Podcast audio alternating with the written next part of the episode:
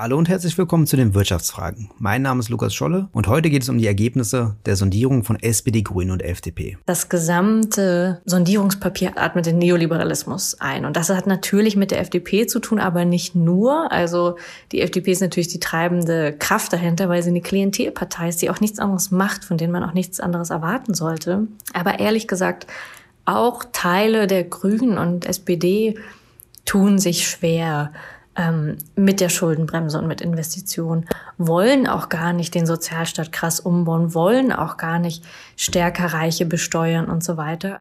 Das war Ines Schwertner. Sie ist Politikwissenschaftlerin und Chefredakteurin des Jacobin Magazins und beschäftigt sich viel mit der Parteienentwicklung und politischer Theorie. Das Sondierungspapier wurde letzten Freitag vorgelegt und enthält die Eckpunkte, auf die man sich verständigen konnte.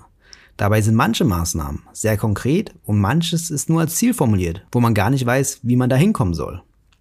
Mittlerweile haben alle drei Parteien sich für die Aufnahme von Koalitionsverhandlungen ausgesprochen. Diese dürften nochmal sehr spannend werden, da das Papier insbesondere finanzpolitisch sehr große Lücken hat worauf wir später nochmal genauer eingehen werden. Liebe Ines, du schreibst regelmäßig Artikel über das aktuelle Politikgeschehen und ordnest es immer sehr gut ein. Wo findet sich welche Partei im Sortierungspapier wieder? Also man muss sagen, dass sich alle drei Parteien naturgemäß im Sortierungspapier wiederfinden und dass äh, jeder versucht hat, sich durchzusetzen. Man muss allerdings sagen, dass sich ähm, ideologisch und substanziell FDP und Grüne am stärksten durchgesetzt haben, jeweils die FDP in der Finanzpolitik und die Grünen ähm, in der Klimapolitik, während die SPD aus meiner Sicht vor allem sehr konkrete Wahlkampfversprechen ähm, in das Sondierungspapier hat einfließen lassen. Also wenn man jetzt mal bei der SPD betrachtet, äh, der Mindestlohn ist da drin oder auch äh, das Mindestalter der Rente ist geblieben, die globale Mindeststeuer, ähm, auch die Entlastung der Kommunen, das ist alles eindeutig ähm, aus dem SPD Programm, ähm, auch das Bürgergeld, wobei es da natürlich auch vor allem jetzt auf die genaue Ausgestaltung drauf ankommt. Aber das sind natürlich alles ähm, SPD-Kernthemen, die relativ konkret sind, die aber eigentlich sehr stark ähm, nur so wie soll ich sagen, Verteidigungskämpfe sind. Also der, die Anhöhung des Mindestlohns steht ja schon lange aus, das ist eigentlich auch immer noch nicht ausreichend und ist äh, vergleichsweise kleinschrittig. Also ist etwas, was ähm, sich finanziell gar nicht so stark auswirkt auf die Staatsausgaben sowieso nicht. Und insofern ist das ähm, relativ günstig zu haben, aber natürlich symbolisch, weil das eben im Wahlkampf so zentral gesetzt wurde von der SPD,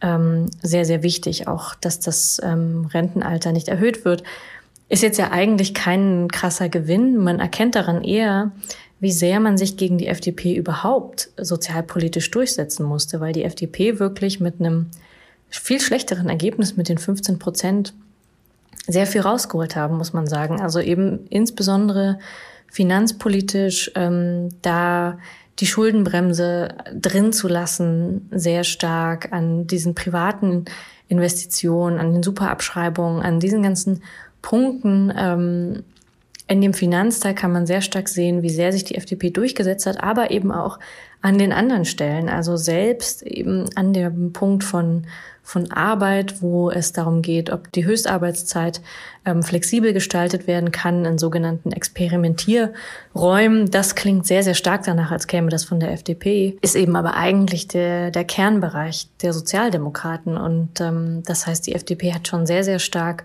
auch in den anderen ähm, Sektion dieses Sondierungspapiers sind sie da erkennbar. Und ich muss sagen, dass diese Frage der Finanzierung der Investition eben so groß ist und eigentlich alle anderen Fragen berührt, dass die FDP ähm, eigentlich das wichtigste Ressort, wenn sie es dann auch bekommt, ähm, das Finanzministerium natürlich damit eigentlich extrem Ausfluss, ähm, Einfluss ausüben kann, auch auf die anderen Bereiche. Und die Grünen haben, glaube ich, auch etwas sehr Kluges gemacht, nämlich sie haben Zahlen festgesetzt, was ihr Klientel eigentlich hauptsächlich befriedet. Sie haben aber in dem Sondierungspapier noch überhaupt nicht konkret gesagt, wie das gehen soll. Also zum Beispiel die, ähm, der Kohleausstieg 2030 ähm, oder sich ähm, idealerweise, äh, also aus der Kohle auszusteigen 2030, das ist schon eine Einschränkung. Und grundsätzlich auf den 1,5 ähm, Grad Pfad zu bleiben, Das ist natürlich ein schönes Versprechen und ist, glaube ich, auch ein sehr deutliches Signal an die Klimabewegung und auch an die eigene Wählerschaft. Aber es wird natürlich überhaupt noch nicht konkret gesagt, wie das industriepolitisch ähm, aussehen soll. Es wird auch noch nicht konkret gesagt, wie Arbeitsplätze gesichert werden soll und so weiter. Das sind natürlich jetzt dann die Folgekonflikte, ähm, die kommen werden. Das heißt, ähm, tatsächlich hat die FDP dadurch eben, dass sie dieses eine Feld ideologisch so stark besetzt, der Finanzierung, hat sie damit im Prinzip schon ganz, ganz viel Grundlagen gelegt für die anderen. Die Grünen werden es sehr, sehr schwer haben, dann überhaupt auf ihre ähm, Versprechen, die sie da jetzt geben, in dem Papier einzugehen. Wahrscheinlich würde es in Jahren so kommen, dass sie sagen, aus den und den Gründen innerhalb der Koalition konnten wir unser Ziel nicht erreichen. Und die SPD kann natürlich froh sein, weil sie ihre Punkte eigentlich ganz gut erreichen wird und darüber hinaus aber kein ambitioniertes sozialpolitisches großes Programm verfolgt. Das heißt, sie werden es relativ einfach haben zu sagen, ähm, schaut doch, wir haben doch das direkt umgesetzt. Ähm, das mit der globalen Mindeststeuer hat ähm, aus anderen Gründen nicht funktioniert, mit denen hatten wir nichts zu tun und so weiter. Also sie werden, sie haben nicht so ambitionierte Punkte, dass sie nicht so krass scheitern können. Die Grünen haben eine sehr große Gefahr, dass sie scheitern können. Und die FDP kann sich eben ein bisschen äh, sonnen darin, dass sie an dem längeren Hebel sitzt. Da stimme ich dir vollkommen zu, Ines. Nicht nur, dass sie am längeren Hebel sitzen, sondern auch, dass sie finanzpolitisch zumindest tiefe Flöcke gesetzt haben. Wie zum Beispiel, dass es keine neuen Substanzsteuern wie eine Vermögenssteuer geben soll oder dass Steuern, die Reiche betreffen, wie die Unternehmenssteuer oder die Einkommenssteuer nicht erhöht werden sollen. Daneben gibt es bei der Finanzpolitik auch große Widersprüche, wie zum Beispiel beim Thema Staatsfinanzen, wobei unter der Schuldenbremse auch die Steuerpolitik dazugehört. Bei der Schuldenbremse wurde sich auf die grundgesetzliche Einhaltung verständigt. Auch wenn das oft kritisiert wird, ist es relativ unspektakulär. Auch eine progressive Regierung würde sich daran halten müssen, wenn sie die Schuldenbremse nicht bedingt durch die Klimakrise aussetzen kann. Diese Aussetzung wäre genauso wie die Aussetzung in der Corona-Krise mit der sogenannten Kanzlermehrheit möglich. Im Sondierungspapier steht aber gleichzeitig, dass neben der Einhaltung der grundgesetzlichen Schuldenbremse alle notwendigen Investitionen getätigt werden sollen. Auf diesen scheinbaren Widerspruch gibt es einige Antworten. Zum Beispiel kann man die Schuldenbremse modifizieren. Aus dem progressiven Lager ist die Forderung nach einer goldenen Regel, wodurch Investitionen bei der Schuldenbremse ausgeklammert werden, die beliebteste. Dafür wäre allerdings eine Grundgesetzänderung, also eine Zweidrittelmehrheit notwendig, die natürlich nicht absehbar ist. Die softere und einfach gesetzliche Reform wäre die Änderung der sogenannten Konjunkturkomponente, die ein Berechnungsbestandteil der Schuldenbremse ist. Diese Reform würde im Geiste der FDP wohl einer Aufweichung der Schuldenbremse gleichkommen und ist daher wenig vorstellbar. Neben den Reformen der Schuldenbremse gibt es auch die Möglichkeit, Handlungsspielräume jenseits des Regelungsgehalts der Schuldenbremse zu nutzen. Da gab es zum einen die Rücklagelösung, die besagte, dass im kommenden Jahr aufgrund der weiterhin ausgesetzten Schuldenbremse neue Schulden aufgenommen werden können. Diese dann in den Folgejahren zweckgebunden verwendet werden dürfen. Diesen Weg haben die Verhandler aber bereits dementiert. Da bleibt dann auch nicht mehr viel übrig, wie man dieses Volumen der Investitionen stemmen könnte. Dafür kommen dann nur noch Schattenhaushalte in Frage. Dabei geht es zum einen um Investitionsgesellschaften und zum anderen um Investitionsfonds. So kann eine Investitionsgesellschaft im Staatsbesitz neue Schulden aufnehmen, die dann nicht unter die Schuldenbremse fallen und je nach Zweck der Gesellschaft investieren. Ein gutes Beispiel dafür ist die Bahn. Der Investitionsfonds ist ebenfalls im Staatsbesitz, agiert aber eher als Mittelsmann. Er würde sich neben einer Kapitalausstattung des Bundes auch über Fremdmittel wie Anleihen und Kredite finanzieren. Mit diesen Mitteln würde er wiederum öffentliche Unternehmen wie dem öffentlichen Personennahverkehr oder den städtischen Wohnungsbaugesellschaften unter die Arme greifen. Beides wäre eine Institutionalisierung von Schattenhaushalt, was man sich mit der FDP nur wirklich schwer vorstellen kann. Allerdings muss es ja irgendeinen Kompromiss geben, da der Haushalt ohne Steuererhöhung und mit den Superabschreibungen der FDP, die das Unternehmenssteueraufkommen temporär senken werden, schnell an seine Grenzen kommen wird. Welche Möglichkeiten es beim Thema Staatsfinanzen noch so gibt, habe ich neulich für den Freitag aufgeschrieben und verlinke ich in der Beschreibung. Ines, wenn wir das Papier weiter aus progressiver Sicht betrachten, was ist gut und was ist schlecht dran? Ja, also aus progressiver Sicht ist es, glaube ich, äh, durchwachsen. Und ich glaube, auch wenn man manchmal denkt, der Begriff des progressiven Neoliberalismus ist ein bisschen platt, aber für diese Koalition passt er doch ziemlich perfekt, weil es eigentlich ein paar, mh, mm, ein paar sozialpolitische, auch ein paar gesellschaftspolitische ähm, Bewegungen darin gibt, wo man sagen kann, okay, wenn sie es schaffen, tatsächlich äh, das Team und die äh, Regierung paritätisch zu besetzen, okay, schön, wenn man sagt, ähm, Kinder aus Hartz IV werden entlastet, das ist natürlich schön. Ähm, diese Kindergrundsicherung, das ist wichtig. Das sind kleine progressive Schritte, natürlich, die will ich auch überhaupt nicht ähm, kleinreden, ähm, aber das gesamte Sondierungspapier atmet, das atmet den Neoliberalismus ein. Und das hat natürlich mit der FDP zu tun, aber nicht nur. Also die FDP ist natürlich die treibende Kraft dahinter, weil sie eine Klientelpartei ist, die auch nichts anderes macht, von denen man auch nichts anderes erwarten sollte. Aber ehrlich gesagt, auch Teile der Grünen und SPD tun sich schwer ähm, mit der Schuldenbremse und mit Investitionen, wollen auch gar nicht den Sozialstaat krass umbauen, wollen auch gar nicht stärker Reiche besteuern und so weiter, wollen auch gar nicht so viel verändern und wollen auch diese ähm, sozial-ökologische Marktwirtschaft, wie Annalena Baerbock das ja auch so nannte, auch schon übrigens länger nannte. Christian Lindner hat es jetzt auch gesagt, das ist so ein Schlagwort, ähm, ein großer Schirm, unter den sich alle drei sozusagen darunter vereinen können und niemand zweifelt da an der, an der Marktwirtschaft und niemand zweifelt ähm, da auch an der Rolle des Marktes. Es wird natürlich neu das Verhältnis Staat und Markt verhandelt, auch in diesen Sondierungen.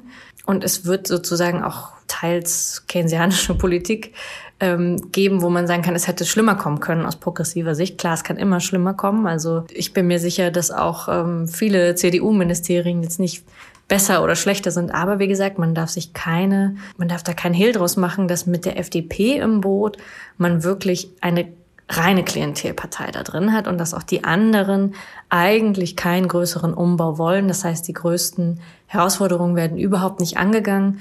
Und im schlimmsten Fall könnte passieren, dass sich die nächsten vier Jahre ähm, diese Koalition, also ihren ähm, Koalitionsvertrag abarbeitet, die Punkte, die ähm, genannt sind, auch tatsächlich tut, an den ambitionierten Schritten ähm, aber scheitern wird.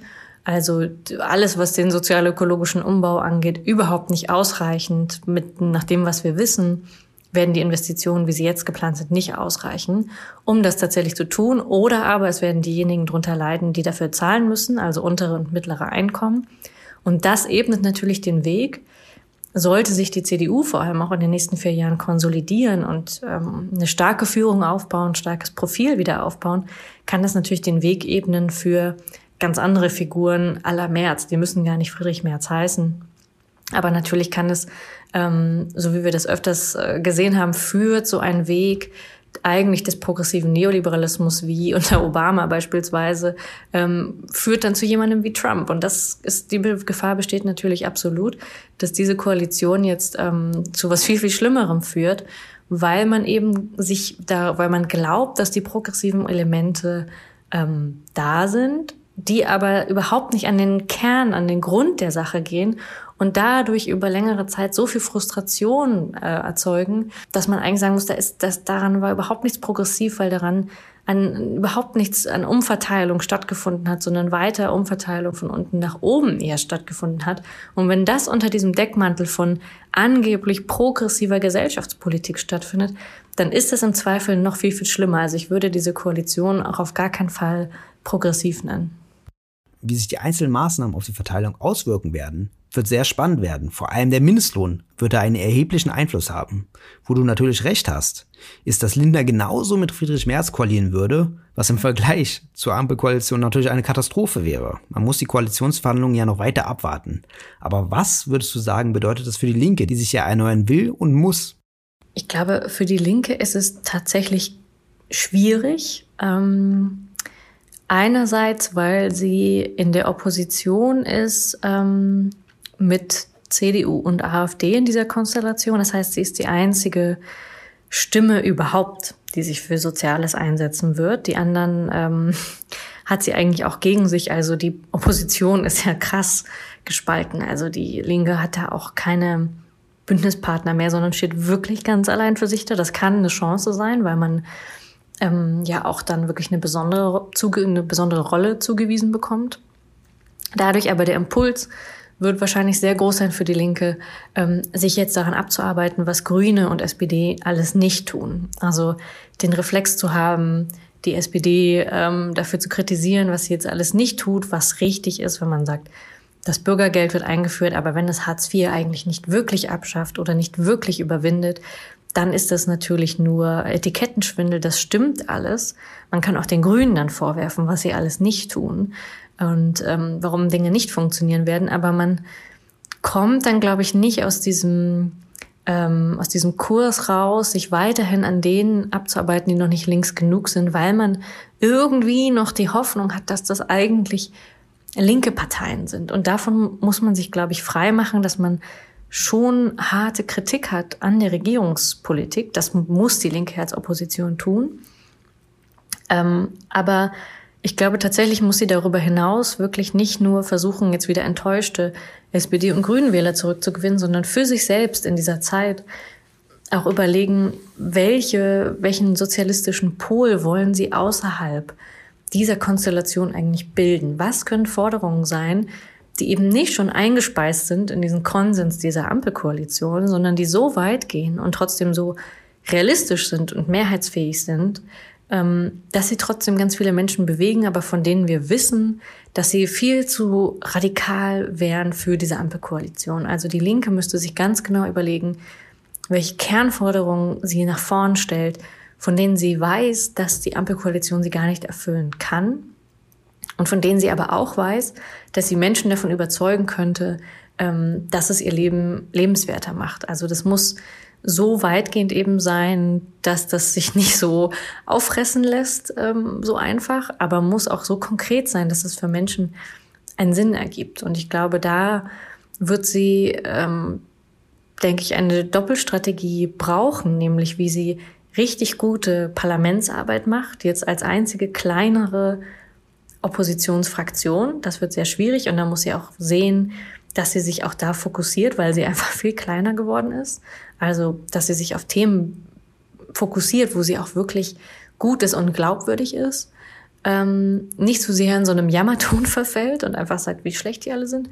Und gleichzeitig sich aber außerhalb des Parlaments als Partei halt erneuern muss. Und das wird natürlich sehr, sehr schwierig. Also sie muss einerseits sehr diszipliniert und gut im Parlament arbeiten, möglichst auch ohne internen Streit. Das wird wahrscheinlich das Schwierigste sein und außerhalb aber trotzdem eine Erneuerung machen, die oder durchführen, die ja ähm, überhaupt gar nicht von diesem Parlamentszeug so sehr ähm, durch, durchdrungen sein muss, sondern die ja im Gegenteil eigentlich viel mobilisierender sein muss.